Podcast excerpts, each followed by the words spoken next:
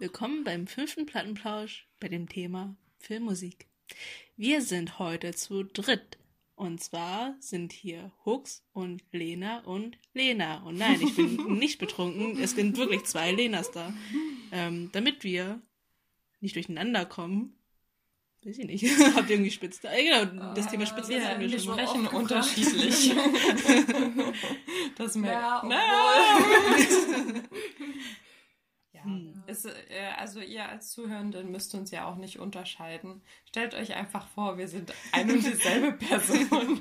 und es ist eigentlich dieselbe Lena da wie immer, bloß diesmal noch mit einer zweiten Persönlichkeit. ja, genau. Und dann, ähm, was haben wir für euch heute im Petto? Wir haben ähm, Lena, die Sie ist heute unsere Expertin, weil ähm, genau unser heutiges Thema haben wir glaube ich noch gar nicht gesagt, ist äh, Filmmusik. mhm.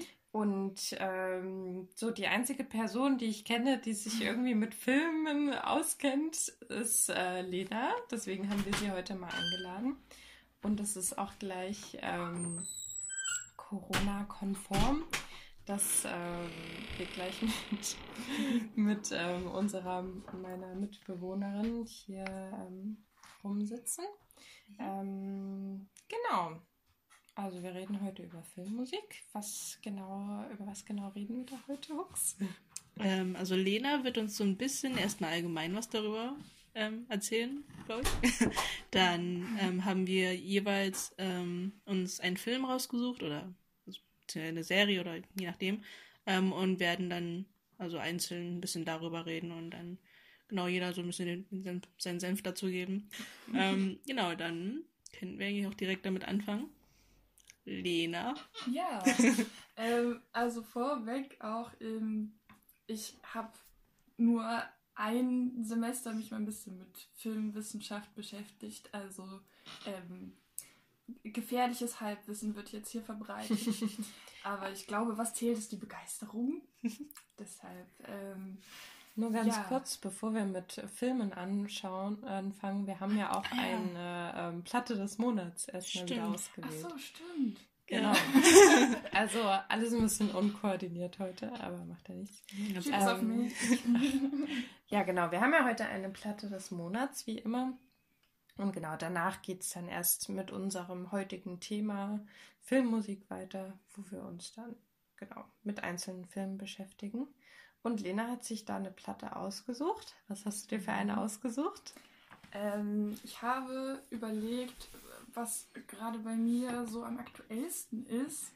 Ähm, und da bin ich recht schnell tatsächlich bei La Femme gelandet, was auch gar nicht mal so eine bekannte Band ist. Ähm, ja, genau, eine französische Band, die ich schon sehr, sehr lange verfolge. Also ein absoluter Favorit von mir. Und ähm, ja, drauf gekommen bin ich tatsächlich, weil die jetzt am 2.4. ein neues Album rausbringen und ähm, das das dritte Album bisher wird. Also die sind seit 2010 aktiv und bringen jetzt ihr drittes Album raus. Da haben wir echt äh, sehr, sehr lange drauf gewartet, dass da mal wieder ein neuer Input kommt. Output. ähm, genau, ja, zur Band erstmal. La Femme sind, äh, wie man vielleicht sich denken kann, Franzosen. Ähm, ursprünglich Südfrankreich, dort an der Atlantikküste. Da haben die sich zusammengetan, sind dann aber recht schnell nach Paris. Und ja, die Band an sich besteht, ähm, also der feste Kern sind letztendlich nur zwei Menschen. Ein äh, hauptsächlich Keyboarder und hauptsächlich Gitarrist, aber ja, die Instrumente werden da auch ziemlich durcheinander gemischt. Ähm, und die holen sich dann immer so zeitweise Leute mit ins Boot, meistens ähm, mehrere weibliche Sängerinnen, das ist so ein Erkennungsmerkmal von ihnen. Live sind das dann meistens sechs bis zehn Leute so, also kunterbunt zusammengewürfelt und ähm, genauso ist auch das Genre. Also Genre festlegen, finde ich generell immer schwierig so. Aber bei La Femme ist es echt nochmal eine Nummer schärfer, weil die halt sehr, sehr viele Einflüsse zusammenhauen. Man kann generell so ein bisschen von Psychedelic Synthie-Pop reden. Aber das würde dem auch wirklich nicht, nicht gerecht werden. Die Texte sind meistens Alle auf Französisch, ja. nicht immer. Hm. Ähm, Da habe ich jetzt zu wenig gehört von denen. ja, also eine Single, die sie jetzt neulich rausgebracht haben, ist auf Spanisch. Oh. Die meisten Fans sind tatsächlich äh, aus Russland. Also auf YouTube sieht man dann immer die ganzen russischen Kommentare. ähm, und halt auch viele englische Texte so. Aber meistens Französisch, genau. Und ähm, da kommt auch ein ganz großer Einfluss her. Und zwar ähm, da die französischen Chansons der 60er, auch die portugiesischen und spanischen, Kannst du uns kurz erklären, was Ch was Chansons sind? ähm, naja, so, so eine Art Liedform einfach, Mhm. die, die so balladenmäßig meistens daherkommt. Hm. Ähm, genau, also die, die alten Edith Piaf-Sachen und so weiter. Da haben sie viele Einflüsse raus, ähm, aus den 60ern vor allem, holen sie sich da viel weg. Und ähm, dann kommt auch manchmal so ein bisschen ähm, Surf-mäßige Gitarre dazu, mit viel Reverb drauf. Manchmal geht es auch ein bisschen in die punkige Richtung, manchmal so ein bisschen in die Darkwave-Richtung. Also man hört 60er bis 80er da total viele Einflüsse. Und ähm, genau, also am 2. April kommt dann das neue Album. Da haben sie tatsächlich schon fünf Singles vorher veröffentlicht. Also schon ähm, ein, Halbes ein Album. Drittel des Albums quasi schon verraten. Also man kann sich da auf jeden Fall auch schon mal die neuen Sachen anhören. Ähm, und ja, genau, um, um die Band nochmal so ein bisschen konkreter vorzustellen oder sich schon von, von diesem Genre-Mix auch ein Bild zu machen, kann man sich auch auf jeden Fall, ähm, das ist eine große Empfehlung immer von mir, äh, das Debütalbum von der Band anhören. Das kam 2013 raus und ähm, Wie heißt das Debütalbum? das, äh, der, der Name ist Psychotropical Berlin. Hm. Ähm, und genau, Das haben wir auch hier stehen, glaube ich. Ja, ja, ist schon. Es ist seit kurzem tatsächlich erst in, in meiner Vinylsammlung auch. Auf dem Album kommt nach so einem leicht mysteriösen Intro dann so ein, äh, so ein treibender Beat, irgendwas Synthi-mäßiges oder eine eingängige, eingängige Basslinie. Ähm, und dann irgendwann setzt der, der französische Frauengesang ein, auch sehr rhythmisiert häufig und ähm, ja, sehr, sehr bezaubernd auf jeden Fall die französische Sprache. Ähm, genau, also bei vielen Liedern hat man dieses Schema. Zwischendurch gibt es dann aber auch immer so kleine Verschnaufspausen, also so Interlude hat man zwischendrin und auch so ruhige Balladenlieder, wo man dann so ein bisschen das Gefühl hat, in noch eine ruhigere Welt einzutauchen. Genau. Und ähm, ja, also ein sehr, sehr kunterbuntes Album, genau, genau wie die Band auch. Ja, auf jeden Fall eine super aufregende Band. Okay, dann würde ich sagen, wir schießen los mit unserem ähm, heutigen Thema Filmmusik. Und ähm, ich glaube, zur, zur Filmmusik ist irgendwie sowas, was immer irgendwie da ist bei einem Film, also bei aktuellen Filmen zumindest, worauf man aber gar nicht so, so konkret achtet, habe ich das Gefühl. Also da, ich persönlich dafür, dass ich so viel auf äh, äh, Musik allgemein achte, kriegt das bei, bei vielen Filmen gar nicht so richtig mit, die Musik, außer es ist jetzt wirklich so richtig in your face äh, Mucke. Aber selbst dann kriegt man sie nicht so richtig mit. Deswegen ähm, sehr spannend, sich damit zu beschäftigen, finde ich. Also um allgemein überhaupt da mal einen Blick oder ein Ohr, besser gesagt, dafür zu bekommen, ähm, was mit Filmmusik eigentlich alles so machbar ist. Ähm, genau, und da hat uns auch die gute Lena nochmal was vorbereitet, so damit ihr so einen allgemeinen kleinen Einblick bekommt in die Filmmusik. Genau. Mhm. Ähm, ja, ich greife das mit dem äh, In Your Face direkt auf, was du gerade meintest. Also tatsächlich habe ich gemerkt, dass ich erst, also erst angefangen habe, auf Filmmusik zu achten, als in der Filmmusik Lieder kamen, die ich schon kannte. Mhm. Und zwar ist es bei mir passiert bei Tarantinos, Hm. der dann auch diese klassischen Tarantino-Sound dann mitbringt, ganz viel Surf, ja. 60er und so. Genau, und ähm, da ist schon mal ein erster Punkt, wo man Filmmusik so ein bisschen einteilen kann. Nämlich, ähm, wenn zum Beispiel in einem Film das Radio angemacht wird und man hört ähm, quasi mit den Figuren im Film ein Lied übers Radio oder ähm, zum Beispiel man sieht jemanden im Film, der Klavier spielt, Hm. der da vielleicht äh, für Elise klimpert oder sowas. Ähm, dann spricht man von diegetischer Filmmusik, weil sowohl wir als auch die ähm, Menschen in dem Film die Musik quasi hören.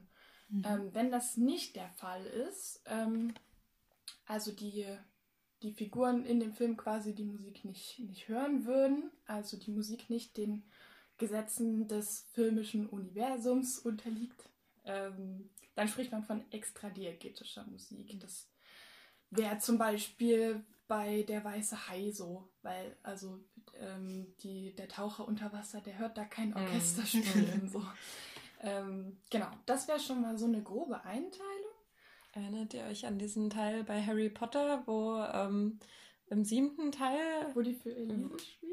nee, da läuft irgendein Nick Cave-Lied und es läuft erst so, ähm, ähm, wo, wo Hermine und Harry in dem Zelt sind und Ron Ah, gerade abgehauen ist und die dann tanzen. Ja. Ach, Oh Children Ah, läuft da ja, von doch, Nick genau. Cave. Ja, So ein schönes stimmt. Lied.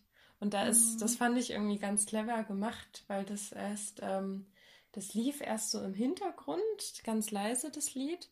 Und dann sind die so zum Radio gegangen, haben das so aufgedreht und damit ist dann auch die, die Musik im Film halt Mhm. lauter geworden. Dann haben die da dazu getanzt. Das ist irgendwie so, so der Übergang zwischen den zwei Sachen, was du gerade erzählt hast. Erst ist es nicht hörbar für Ja. die Leute im Film und dann tritt das quasi so in diese Welt mit ein. Ja. Fand ich irgendwie ganz spannend. ja, genau, wo man dann quasi ähm, von, von der vermeintlich ähm, extradiegetischen Musik quasi erkennt, Mhm. dass auch die Figuren das. Ja, genau, mit sowas genau. wird auch viel gespielt. Ja, ja. das ist auch immer witzig. genau. Ähm, und das, das Wichtigste letztendlich ist ja, wie Filmmusik ähm, auf die Zuschauenden wirkt. So, und da gibt es vier große Funktionen quasi, was Filmmusik alles kann. Und ähm, das wohl selbsterklärendste und auch meist behandeltste ist das Leitmotiv. Ähm, das, äh, ja, wie gesagt, kennt man vielleicht auch sogar schon noch aus dem Musikunterricht, wenn man Wagner behandelt hat. nee, also Wagner hat sich den ganzen Kladderadatsch ausgedacht. Nämlich, dass man eine bestimmte Melodie oder halt ein bestimmtes rhythmisches Motiv, irgendwas, was man wiedererkennen kann quasi, ähm, hat, was einen Gegenstand oder eine Person oder sowas repräsentiert und dann immer wieder auftaucht. Das hat man Mhm. zum Beispiel sehr schön bei Herr der Ringe. Ähm, da gibt es zum Beispiel Hobbit-Motiv. Genau, ja, ja. das stimmt. also da gibt es äh, von dem, von dem Mhm. Auenland Hm, diese, genau. diese eine Melodie mit der Flöte, Hm. ähm, die dann quasi diesen Ort repräsentiert. Dann gibt es aber auch für die Gefährten, die sich dann auf den Weg machen, ein Motiv, was dann auch Ach so, das ist abgewandelt nochmal ein wird. anderes Motiv. Genau, Ah, das ist ähm, Ja. Das, das wird dann immer, ähm, immer komplexer mit immer mehr Instrumenten, je mehr äh, Gefäl Gefährten dann auch zusammenkommen. Mhm. Und dann verändert sich das, wenn die Gefährten einen, einen Streit untereinander haben und so. Also damit kann man auch viel einfach ähm, erzählen. Oder auch der Ring bei Herr der Mhm. Ringe, der Mhm. hat auch ein extra ähm, Motiv noch. Also das ist ein, ein richtiges, komplexes Meisterwerk, was sie da auf die Beine gestellt haben. Genau, ähm, aber ja, genug vom Leitmotiv. Es gibt auch ähm, die Muttechnik. Das ist so das, was am häufigsten verwendet wird in der Filmmusik. Ähm, wo die Mut. Musik einfach da Ja. ist, um Stimmung zu erzeugen, zu unterstreichen. Also Mut im Sinne von M-O-O-D. Ja, nicht, genau. ähm, Ich dachte nicht gerade auch- Mute. Mute. Ja, ich dachte mir gerade so, ähm, dass mir das manchmal voll auffällt, zum Beispiel letztens, wo wir Der Pianist geschaut haben, ähm, d- das, äh, also es fällt oft auf, dann wenn keine Musik auch da ist, weil Mhm. gerade so von so großen Blockbustern ist man es irgendwie gewohnt, Hm. dass irgendwie andauernd irgendwie Musik läuft oder Mhm. irgendwelche Geräusche sind. Und dann ist es ganz seltsam in einem Film, wenn da mal keine Musik da ist. Und das macht irgendwie die Szene dann irgendwie so, so Ja. echt irgendwie. Ja. Ich dachte gerade an Mut wie das deutsche Wort Mut. Also, Und ich war so, ah, Musik, die sie irgendwie mutig machen, damit sie so aufpumpt oder so. hm, schön diese verschiedenen Interpretationen. Ja. Nee, die Muttechnik tatsächlich. Also, ja, ich glaube auch, es fällt einem erst auf, wenn sie nicht da ist. Mhm. ja. Ähm, genau, aber da hätte ich als Beispiel auch ähm, Jackie Brown noch angebracht. Tarantino, ein alter Tarantino, ähm, der in den 70ern spielt und in den USA spielt auch und wo dann einfach ähm, nicht nur die Stimmung, sondern auch der Kontext von der Welt, in der die Protagonistin lebt, nämlich 70er Jahre USA, ähm, unheimlich schnell einfach durch die Musik vermittelt wird. Da wird dann so ein Hm. bisschen Funk, Pop gespielt und dann weiß man sofort, okay, Hm. 70s. so. Ähm, genau. Dann gibt es noch Underscoring. Das ist im Vergleich zu der Mood-Technik ziemlich selten. Da wird das, was ähm, auf der Bildebene passiert, also das, was man sieht, noch ein bisschen stilisiert. Also man hat zum Beispiel eine Rom-Com, die in Paris spielt und dann hat man als Filmmusik natürlich ein Akkordeon. Wie könnte es anders sein? So, also so Klangklischees auch so ein bisschen. Mhm. Aber wie unterscheidet sich das jetzt von der Mood-Technik? Na, es ist halt so ein bisschen ähm, ähm, stilisiert. Also es ist tatsächlich nicht unbedingt die Stimmung, die damit ähm, Hm. ähm, nur gezeigt werden möchte, sondern halt auch wirklich, ähm, ja, ähm, qua quasi karikierte Muttechnik, kann man vielleicht auch Mhm. sagen. Was vielleicht auch ein ganz anschauliches Beispiel ist, ähm, ist das Mickey Mousing. Also ganz, ganz häufig Das ist ein wird offizieller Begriff. Ja, ja. ja. Und kann man sich schon denken, kommt von Mickey Mouse. Ähm, da geht es darum, dass dann Bewegungen, die auf der Bildebene passieren, stilisiert werden. Also zum Beispiel, wenn man halt Mickey Mouse hat und Mickey Mouse irgendwie hüpft oder so. Ah, Dann- so ein bisschen wie bei quasi äh, auch. Peter und der Wolf, wo dann Ja. so bestimmte Instrumente verschiedenste Ja. Tiere so darstellen. Obwohl Hm. man da auch vom Leitmotiv sprechen kann, Ja. denke ich, weil die haben ja dann immer. Ja, das Gleiche. stimmt. Ja. Aber ja, ähnlich. Hm. Zum Beispiel auch ähm, moderner jetzt bei Spider-Man. Hm. Wenn Spider-Man irgendwo eine Wand hochklettert, dann hat man das auch ähm, teilweise so, dass die Tonhöhen von der Filmmusik auch immer höher werden. Mhm. Das wäre auch zum Mhm. Beispiel so, eine, so ein Underscoring-Moment. Hm. Genau, und die letzte ähm, und finde ich auch ähm, mit einer der spannendsten Funktionen ist der Kontrapunkt.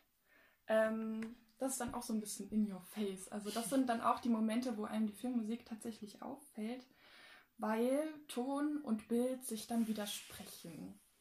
Also ähm, gestern zum Beispiel haben wir ja Clockwork Orange Oh, geguckt. stimmt, ja. Ich erinnere mich an Ja, so einen da, Moment. da greife ich jetzt schon mal ein bisschen vor, weil das ist ja auch der Film, über den ich noch später ein bisschen mehr sprechen möchte.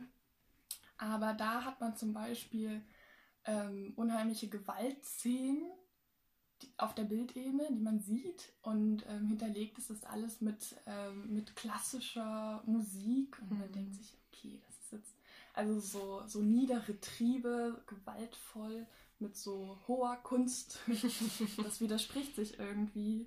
Oder auch bei, ähm, um bei Kubrick, bei dem Regisseur zu bleiben, Full Metal Jacket, ist ein Kriegsfilm. Äh, da geht es um Vietnam, da sieht man die, die Soldaten gerade durch eine brennende Stadt laufen.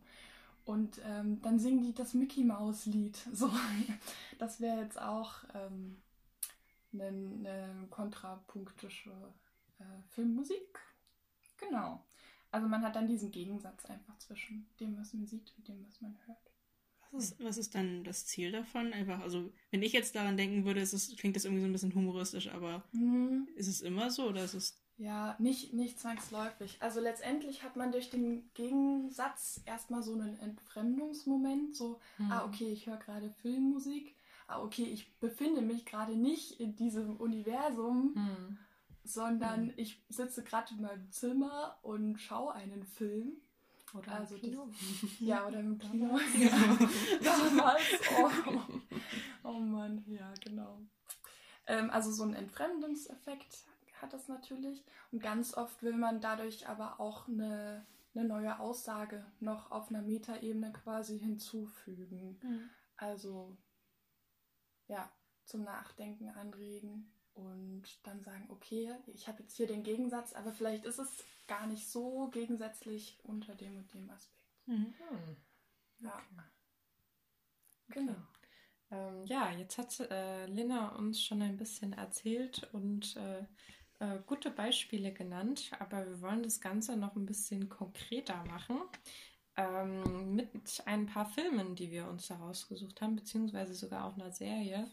Und mal schauen, wie diese einzelnen Filme und Serien ähm, da Musik verwenden, um da zur Story ähm, mit beizutragen. Und genau, Hux, was hast du dir rausgesucht für, für eine Film oder Serie? Also, man kann das eigentlich als beides sehen. Also, es die erste Ausstrahlung von diesen, also dieser eigentlich Serie war aber ein Film. Ähm, deswegen ist es irgendwie mehr oder weniger beides. Und ich glaube, es gibt auch mehrere Filme. Ich glaube, es gibt auch einen ziemlich modernen Film davon jetzt. Ähm, also, ich habe mir vielleicht einfach, um es direkt zu sagen, die Peanuts rausgesucht. Und ähm, ich denke, viele kennen, also werden die Peanuts kennen, wer die Peanuts, also wem die Peanuts also wem der Titel gerade nichts sagt, ähm, da kann ich ähm, vielleicht einfach sagen Snoopy, weil ich glaube, die meisten kennen auch Snoopy. Ähm, und ja, also ich würde jetzt darüber einfach ein bisschen was erzählen und auch einen kleinen Vortrag halten. ähm, und zwar hat Vince Guraldi ähm, die, also sagen wir den Großteil ähm, von der Filmmusik, also oder vom Soundtrack für die Peanuts geschrieben. Er hat, glaube ich, also wenn man jetzt mal so ein bisschen darüber nachdenkt, ich weiß nicht, in wie vielen Serien, Filmen, also Filmen wahrscheinlich eher, aber wie vielen Kinderserien, obwohl Peanuts auch nicht unbedingt als Kinderserie vielleicht kategorisiert werden kann, weil ähm, ich weiß nicht, ob ihr die Handlung von den Peanuts irgendwie so ein bisschen kennt. nee, ich kenne nur diese, wie, das, ich habe die schon mal gesehen, aber Mhm. keine Ahnung, wie Ja. es geht. Man kennt, ich weiß gar nicht, warum man eigentlich nur Snoopy kennt, aber es ist, also, Ja. es ist einfach der Hund Mhm. von, ähm, also die Hauptfigur ist Charlie Brown und Snoopy ist der Hund von Charlie Brown und Snoopy hat schon auch eher was Menschlicheres, ähm, aber ja, ähm, man verfolgt hauptsächlich Charlie und seine Freunde, das sind alles Kinder und Charlie ist ein eher trauriger und depressives Kind, ähm, das so ein bisschen melancholisch ist und ähm, in, in den ganzen Comicfolgen ein bisschen nach dem Sinn des Lebens sucht und Dinge hinterfragt, wie ähm, in der in dem Weihnachtsspecial, das einmal als erstes rauskam, hat er sich so ein bisschen gefragt, worum es eigentlich in, an Weihnachten geht. Also warum feiern wir und warum kommt da die ganze Familie zusammen und warum ist das alles so wichtig? Und es ist halt irgendwie so ein bisschen philosophisch angelegt und ein bisschen traurig halt. Und ähm, keine Ahnung, also es ist schon was für Kinder, aber irgendwie auch nicht. Ähm, aber ja, also ich glaube, wenn man sich das jetzt nochmal anschauen würde, kann man sich ganz gut in sich in, in ihn hineinversetzten. Die Geschichte, wie ähm, Schulz auf, ähm, ähm, auf hier Guraldi gekommen ist, ist auch irgendwie ganz witzig, weil Guraldi hatte irgendwann ähm, ein Trio gegründet, ähm, was aus ihnen bestand und noch zwei anderen Leuten. Ähm, einer hat Gitarre gespielt und der andere noch Bass. Und sie hatten dann irgendwann ein paar Alben veröffentlicht und ähm, hier Schulz hat dann ähm, im Radio, also, also auf dem Weg, als er auf dem Weg zum Studio war, im Auto, im Radio ein Lied von Guarani ähm, gehört und hatte dann sofort, also war sofort begeistert von ihm und wollte ihn dann direkt als ähm, Komponisten haben für die Musik von den Peanuts und hat dann so ein bisschen die Kontakte gesucht und ähm, ein bisschen rumtelefoniert, ähm, hat dann seinen Kontakt gefunden und die Geschichte, wie ähm, Guarani auch dann den ersten, das erste Lied, was dann auch zur Haupttitelsong sozusagen geworden ist, gekommen ist, ist auch irgendwie ganz witzig, weil er hat dann, ähm, er war dann zu Hause und hat, hat auch so ein bisschen rumgeklimpert und nach ein paar Monaten hat er dann etwas geschrieben und war dann so aufgeregt, dass er dann ähm, Schulz angerufen hat und meinte, hey, hey, ich muss dir das jetzt vorspielen. Ähm, und er meinte einfach nur so, ja, nee, ähm, nicht über, nicht übers Telefon, das ist, ist, die Qualität ist hier nicht so. so doch, doch, ich, ich muss dir das vorspielen, weil ich, ich vergesse das sonst.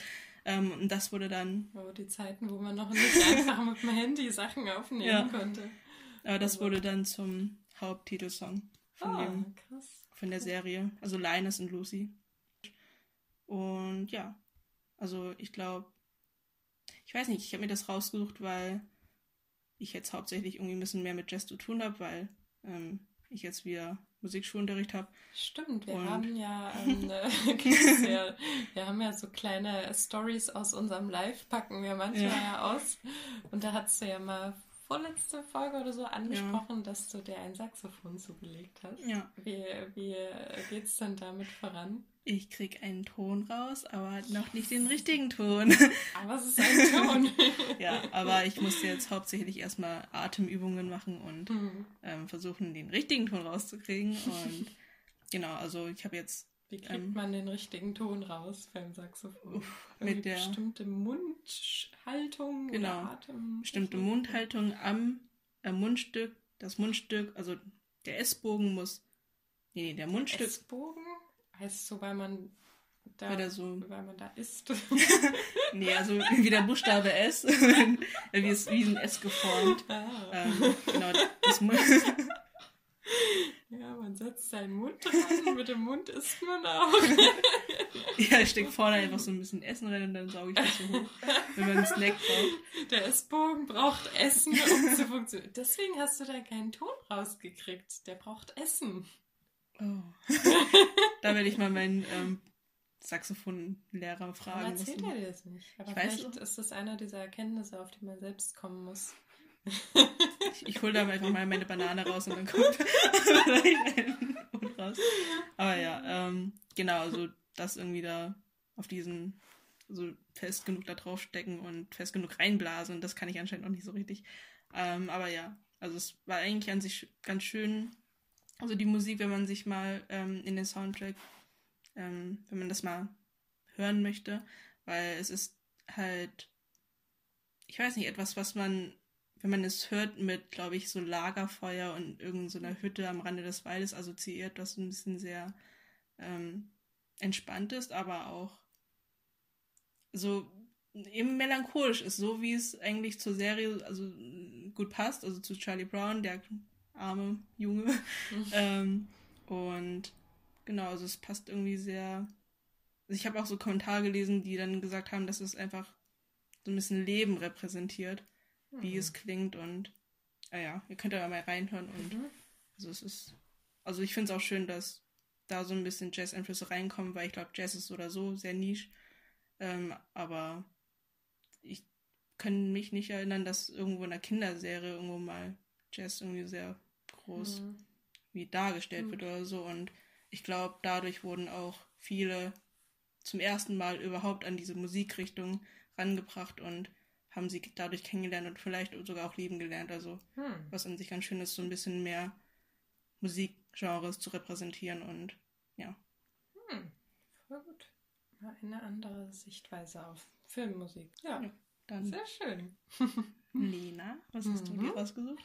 Ich habe mir rausgesucht ähm, einen aktuellen Film und zwar Tenet von Christopher Nolan.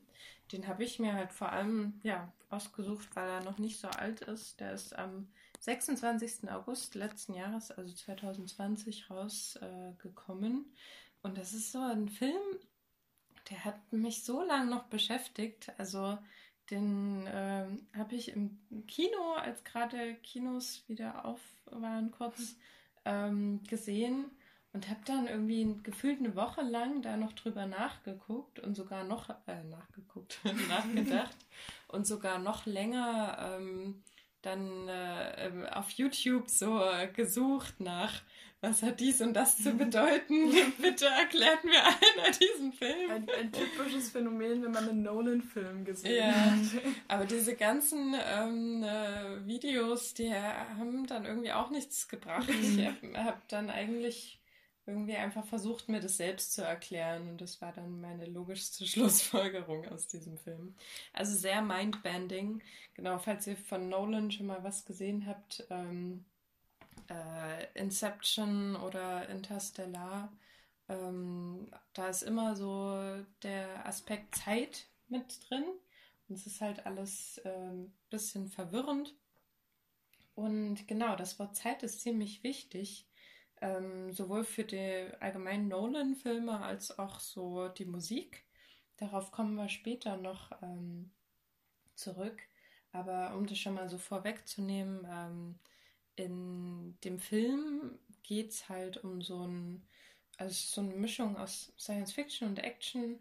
Äh, Thriller und da geht es um so einen CIA-Agenten, der wird eigentlich nur der Protagonist genannt, also er hat keinen Namen. Und der lernt, äh, lernt die Zeit zu manipulieren. Und genauso ähm, wird die Musik manipuliert, also die Zeit, ähm, die Zeitverhältnisse in der Musik. Also es werden Sachen rückwärts abgespielt oder gleichzeitig vorwärts und rückwärts abgespielt und solche Sachen. Aber dazu später mehr. Ähm, genau, die Musik kommt von Ludwig Göransson. Der ist Genau, ursprünglich hat man eigentlich Hans Zimmer als Komponist angedacht. Der arbeitet gerade aber an Dune. Ähm, deswegen war der da nicht am Start. Deswegen haben sie sich halt den, den ähm, Ludwig rausgesucht. Deswegen, als ich, also ich hatte ja auch kurz an Tenet gedacht und ich dachte mir, ja. ach ja, Hans Zimmer. Und ja, als ich ja. das mal gegoogelt habe, dachte ich so, hä? Ja. Wer ist das? Also, also Hans Zimmer hat, glaube ich, die meisten Nolan-Filme, oder? Ähm, komponiert. Ja. Ja, ist ja auch total äh, proclaimed, der Dude. ähm, genau. Also wie ich gerade schon mal meinte, der, der ähm, äh, Komponist, der beschäftigt sich mit einer sogenannten Retrograde Composition. Auf äh, Deutsch nennt man das Krebsgangmusik, weil sich ähm, Krebse ja angeblich rückwärts bewegen. Machen sie eigentlich aber gar nicht, sieht nur so aus. Ähm, und das heißt so, weil eine Notenpassage da rückwärts abgespielt wird. Das kennt man ähm, aus dem Barock. Also da war das ziemlich beliebt bei äh, Kanon und Fuge, dass da die ganze richtig lange Notenzeilen hatten und die dann nochmal genauso rückwärts abgespielt wurden und das dann halt auch irgendwie sehr stimmig klang. Ähm, und genau das passiert eben auch in der Story des Films. Also jetzt muss ich auch ein bisschen spoilern, falls ihr den Film noch nicht gesehen habt. Es wird eben, ähm, äh, also wir haben so Sequenzen im Film, wo wir nicht wissen, ist das jetzt vorwärts oder rückwärts? Was passiert hier gerade? Es gibt auch What's happening? Es gibt auch Szenen, wo Dinge gleichzeitig vorwärts und rückwärts passieren oder genau Zeitlinien parallel laufen, in verschiedene Richtungen laufen. Und ähm, man weiß häufig nicht so wirklich, auch bei der Musik, ähm, läuft die gerade vorwärts oder läuft die rückwärts oder beides gleichzeitig. Und genau, stellt man sich halt auch bei der Story Und diese Sachen, das ist, finde ich, schön parallel, so wie die äh, Musik ähm, dieselben Fragen aufwirft wie ähm, der Film an sich. Genau, insgesamt, das meintest du auch, Marlena, dass ähm, Nolan-Filme allgemein immer irgendwie sehr laut sind und fürs Kino gemacht sind. Und ich habe den Film halt auch im Kino gesehen. Wäre interessant, den nochmal ähm, noch zu Hause anzugucken. Weil im Kino tut halt dieses Surround Sound einen richtig weghauen. Und es ist halt auch der Film jetzt Tenet auch richtig laut. Und ich habe mich manchmal schon so richtig erdrückt gefühlt von, von dem Sound. So, es kommt von allen Seiten und es, weiß ich, es drückt irgendwie einen richtig zusammen. Ähm, aber genau das soll es vielleicht auch machen, weil, weil man sich in dem Film irgendwie so äh, fehl am Platz fühlt und irgendwie alles ein bisschen erdrückt. Ähm, genau. Also der, der ähm, Komponist für den Film selber, der hat äh, verschiedenste Dinge auch selbst äh, aufgenommen, zum Beispiel Gitarren. Und wenn man den Film gesehen hat, fragt man sich äh, vielleicht, hä, da sind Gitarren drin. Ja, da sind ziemlich viele organische Instrumente drin, die aber mit ganz vielen Effekten ähm, verzerrt wurden. Und, ähm, und das ist so ein bisschen die gleiche Idee, wie was ich mit der Zeit vorhin meinte. Manche Sachen sind so verzerrt, dass du nicht weißt, ist es jetzt eine Gitarre, die verzerrt ist, oder ist es jetzt ein Synthesizer, der an sich schon was Mechanisches ist. Und das ähm, stört einen irgendwie so beim Zuhören. So, ich will jetzt wissen, was das ist. Und genau das äh, widerspiegelt halt der Film auch wieder. Man will immer wissen, was passiert hier, aber so richtig findet man es einfach nicht raus. So wie ich vorhin schon mal angesprochen habe. Man sucht ganz viel auf YouTube nach Erklärungen, aber so richtig verstehen tut man es immer noch nicht. Genau, und ich selbst war vor allem sehr erstaunt, da sehen wir jetzt so eine kleine Parallele zu unserer letzten Folge, wo wir über Musikproduzenten geredet haben. Mhm. Da hatte ich ja mal kurz über den äh, Phineas geredet. Und er ist ja auch ein jüngerer Zeitgenosse und der eigentlich sein so Grammy-reife Musik einfach von seinem Laptop und von zu Hause aus aufnimmt. Und so ist es auch mit dem äh, Ludwig Göransson, der ähm, hat super viele Sachen einfach von zu Hause aus aufgenommen, auch einfach mit seinem Laptop au äh, aus, hatte so ein paar Pads, ein paar Synthesizer, seinen Computer, ein paar Gitarren, hat das alles eingestöpselt und ähm, da losgelegt. Und das finde ich voll faszinierend, so zu wissen, dass man ähm, einfach nur mit einem Computer und ein paar Sachen Filmmusik machen kann, über die sogar so Nerds wie wir rumnörden. also das finde ich irgendwie schon echt krass. Ähm, genau, so viel zu dem Film. Den, der irgendwie tut er mich immer noch verfolgen. Ja. Also ist echt ganz spannend. Das ist halt echt, also ich habe ihn auch im Kino gesehen. Also mm. Du auch, Lena, oder? Ja, ja, alle noch so schnell mal in ja. Kino ja. reingesneakt, in dem Bewusstsein, dass es dann irgendwann mm. auch nicht mhm. mehr so lange geben wird. Aber ja. dadurch, dass dann auch noch die Hälfte der Plätze frei war und so wenig Leute da drin waren und die Musik halt so intensiv war, also wie du schon gesagt hast, man hat sich einfach so klein gefühlt und es war, mhm. aber mich hat es dann irgendwie, ich meine, es war auch ein Actionfilm und es hat irgendwie dazu gepasst und mich hat es übelst mhm. aufgepumpt und ich war so, oh. also, keine also ich fand es auch teilweise ein bisschen anstrengend, den Film. Ich hatte da echt mhm. mal so Momente, wo ich dachte, oh, ich will hier raus, ja. weil es irgendwie so, so viel alles ist. Ja. Nee, bei mir war auch zwei Stunden purer Spaß. das war echt stark. Ja. Ich habe auch ähm, ich, ich weiß nicht, ob ich das falsche in Erinnerung habe, aber ich glaube, es gab in dem Film auch so eine, eine Textzeile, wo der gesagt hat, wo es um diese Zeitumkehrung geht, wie dieses Zeitumkehren mhm. ähm, alles funktioniert und er dann so Schwierigkeiten hatte, das zu verstehen, also der, der Protagonist. Mhm. Und er dann gesagt bekommen hat von der Forscherin, ähm, dass, dass er es nicht versuchen muss zu, äh, unterstehen, ah, zu verstehen, ja, ja, ähm, sondern dass es fühlen muss. Das ist voll so der Und das passt ja auch übelst gut zu der, ja. zu der Musik. Ja, weil, oder allgemein zu dem Film. Genau, weil das so ein, so ein emotionales Verständnis von diesem Zeitumkehren letztendlich mhm. ist, was mhm. die Musik dann ähm, einem so vermittelt. Ja, stimmt. Und auch witzig, weil man tatsächlich, also mir ging es zumindest so, kann an der Abmischung im Kino gelegen haben. Ähm, aber man hat tatsächlich viele Dialogsequenzen einfach auch nicht mhm. ver äh, uh. verstanden ja. wegen, dieser, wegen dieser lauten Soundeffekte ja. und der lauten Musik. Ja. Also auch das hat man nicht verstanden. man hat es so gefühlt. Im besten Fall. ja. Genau, aber das, das ist mir noch so in Erinnerung geblieben. Ist mir gar nicht aufgefallen. Aber stimmt, vielleicht war das auch unbeabsichtigt. Das ist dann der Moment, wo bei den Untertiteln Indistinct Chatter drunter steht. Ja, genau. genau. Ja, stimmt. Aber auf jeden Fall ein Film, wo die Musik hervorsticht. Ja. Okay, ähm, genau, so viel dazu. Jetzt machen wir nochmal einen großen Sprung zu einem viel, viel älteren ja. äh, Film. Aber gut, dass wir uns so verschiedene Sachen rausgesucht haben. Mhm. Weil über die Zeiten wurde ja auch Musik verschieden verwendet, schätze ich mal. Ja. Genau, ähm, was ich, hast du dir rausgesucht? Äh, ich, ich, weiß tatsächlich gar nicht, aus welchem Jahr konkret. Ich habe so 1971 im Kopf rumschwirren, aber ich bin mir nicht ganz sicher. Ähm, A Clockwork Orange, Uhrwerk Orange von Kubrick habe ich mir ausgesucht. Und ähm, ja, wir haben den gestern nochmal geschaut. Lena, du kannst mir gerne helfen, wenn, wenn ich was von der Handlung nochmal vergesse. Und 72 ähm, ist der. 72, na, da war ich ja nicht, nicht ganz so weit weg.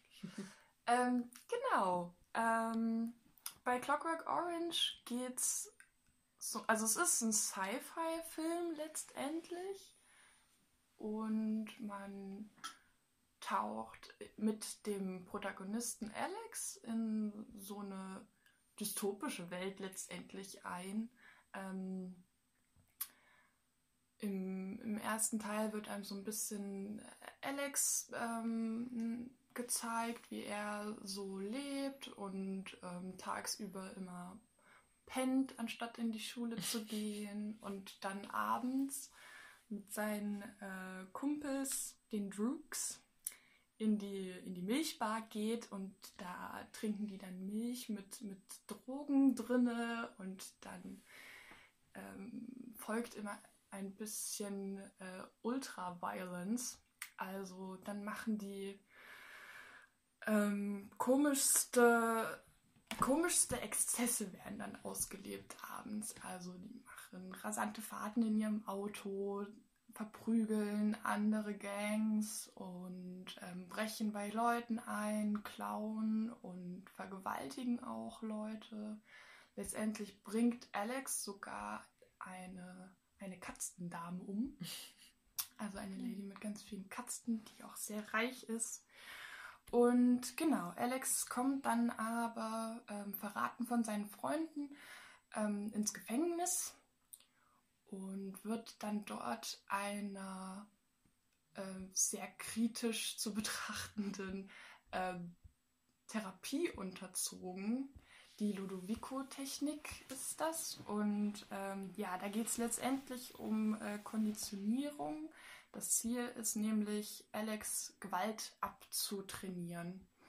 Und ähm, ja, er geht dann aus dieser Behandlung raus wird halt entlassen aus dem ähm, Gefängnis und ähm, ist unfähig, Gewalt auszuüben, weil er ähm, Gewalt mit Übelkeit assoziiert durch diese Behandlung und bekommt dann immer einen Brechreiz, wenn er ähm, sich ja, zum Beispiel auch to Todeswünsche. Genau, fast. genau. Am, am Ende ist es dann so, ähm, dass er tatsächlich ähm, ja, ich will jetzt auch nicht spoilern letztendlich. Aber ja, also ähm, letztendlich bringt ihn ähm, die Musik von Beethoven, die er am Anfang, im, im ersten Teil des Films, ähm, wird das gezeigt, äh, die, die, er sehr, sehr dolle verehrt. Also er ist ein großer Beethoven-Fan.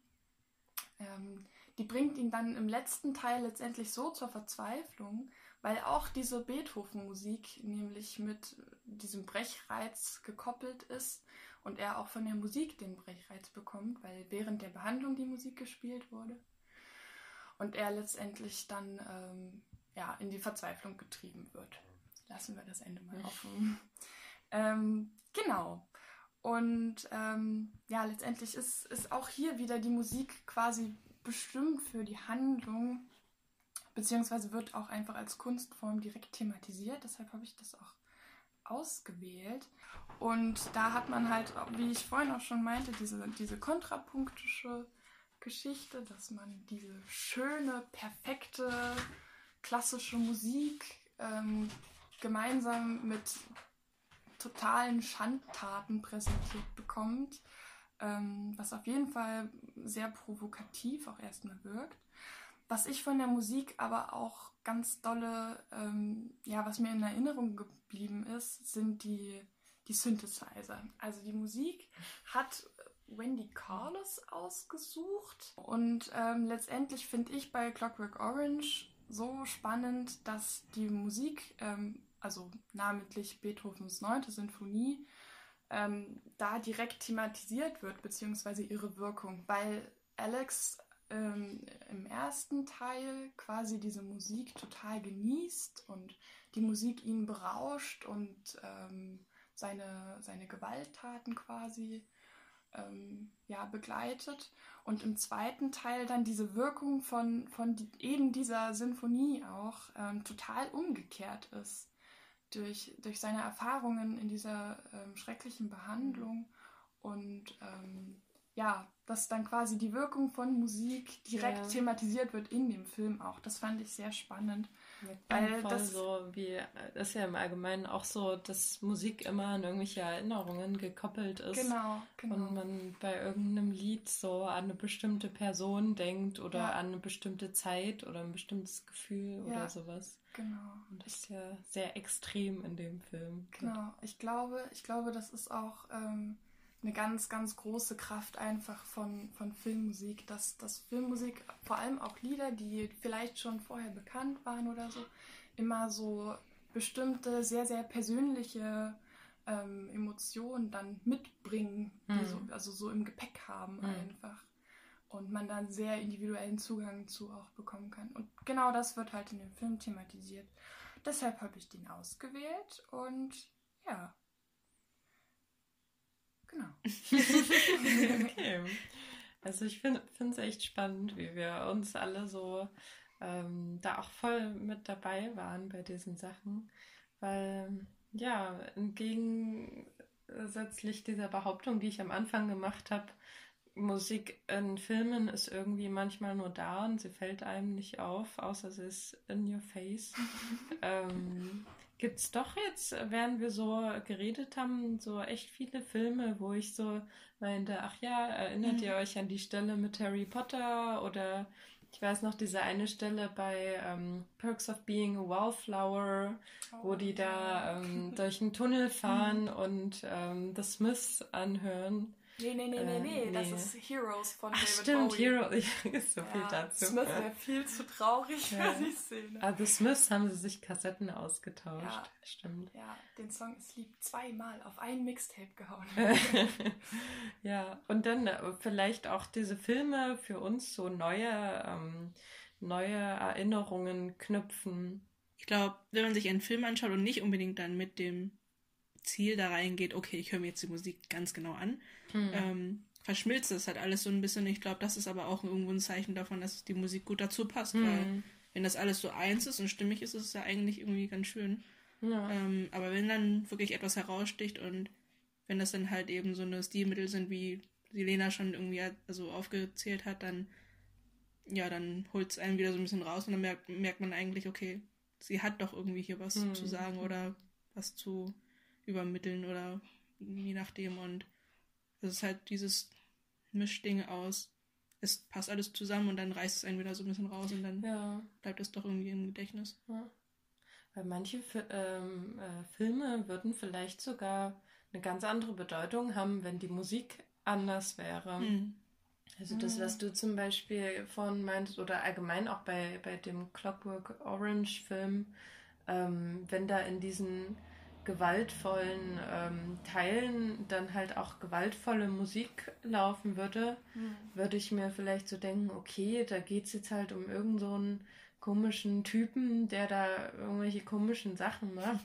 Aber wenn dann so Musik dazu abgespielt wird, die nicht dazu passt, äh, tut das einen erstmal als ähm, Person, die da dabei ist, erstmal dazu anregen, darüber zu reflektieren. Weil Ja. sonst tust du den Film vielleicht einfach nur konsumieren Mhm. und ähm, ja, aber die Musik ist dann so ein Hey, pass mal auf, hier passt irgendwas nicht. Denk Ja. mal drüber nach. Ja, genau. Ja. Weil es ja auch um, um diese Gewalt geht und man ähm, sich dann durch die Musik auch erst fragt, was bedeutet die Ja, Gewalt genau. für, die, für die Leute, die die Gewalt ausüben Ja. eigentlich? Warum machen die das so? Irgendwas In Filmen hast du ja voll oft so Gewalt. Das finde ich manchmal echt krass, wie viel Gewalt in Filmen Mhm. vorkommt und das schon so normal ist und du dir dann so denkst, okay, wir schauen einen Film an. Da mache ich jetzt vielleicht mal die Augen zu, wenn es ganz schlimm ist, aber so würde man ja im normalen Leben nicht ähm, agieren. Und dafür ist vielleicht Musik auch da in einem Film bei Gewaltszenen, wo du dir dann denkst, so, ach krass, das ist ja jetzt eine Gewaltszene, das ist was voll krasses eigentlich so, wenn ich das jetzt in meinem normalen Leben sehen würde. Hm. In einem Film ist es nur so, naja, hier schlägt irgendwer jemanden zusammen. Hm. Naja. Ähm, genau. Dann würde ich sagen, wir packen das Paket zusammen. manchmal habe ich so englische Sprüche im Kopf und versuche die zu übersetzen. Die machen auf Deutsch keinen Sinn. We're gonna wrap up. ähm, eigentlich könnte man einen ganzen Podcast nochmal zu ähm, Soundeffekten in Filmen machen. Mhm. Ja. Da haben wir uns vorhin ein Arte-Video dazu angeguckt. ähm, aber ja, ich Ja. glaube, wir belassen es. Mir sind gerade auch so Sachen eingefallen. Und, naja, das können wir vielleicht in einem anderen Podcast mal Ja. thematisieren. Aber ja, dann. Ach ja, Hux, erzähl uns nochmal, wie unser, ähm, wie unser Verabschiedungsmove geht. Unser Lena wird heute eingeweiht. Nee, du Ja, kennst ihn schon. Ich wollte gerade sagen, also jetzt müssen wir das irgendwie zu dritt machen. geheim. Barbara Streisand-Effekt. Da, Ähm, zu dritt müssen wir jetzt die äh, Finger heben. Also wir müssen jetzt jeweils zweimal Ach ja, stimmt. beide Finger heben und wir können den hier so ein Illuminati-Dreieck machen. Ähm, aber je nachdem, ob ihr alleine seid oder, oder ähm, jemanden Was habt. habe ich hier hineingezogen? Ja, mir sagt, kommst auf jeden Fall nicht mehr raus. ähm, hebt eure Finger, zeigt sie nach, nach vorne.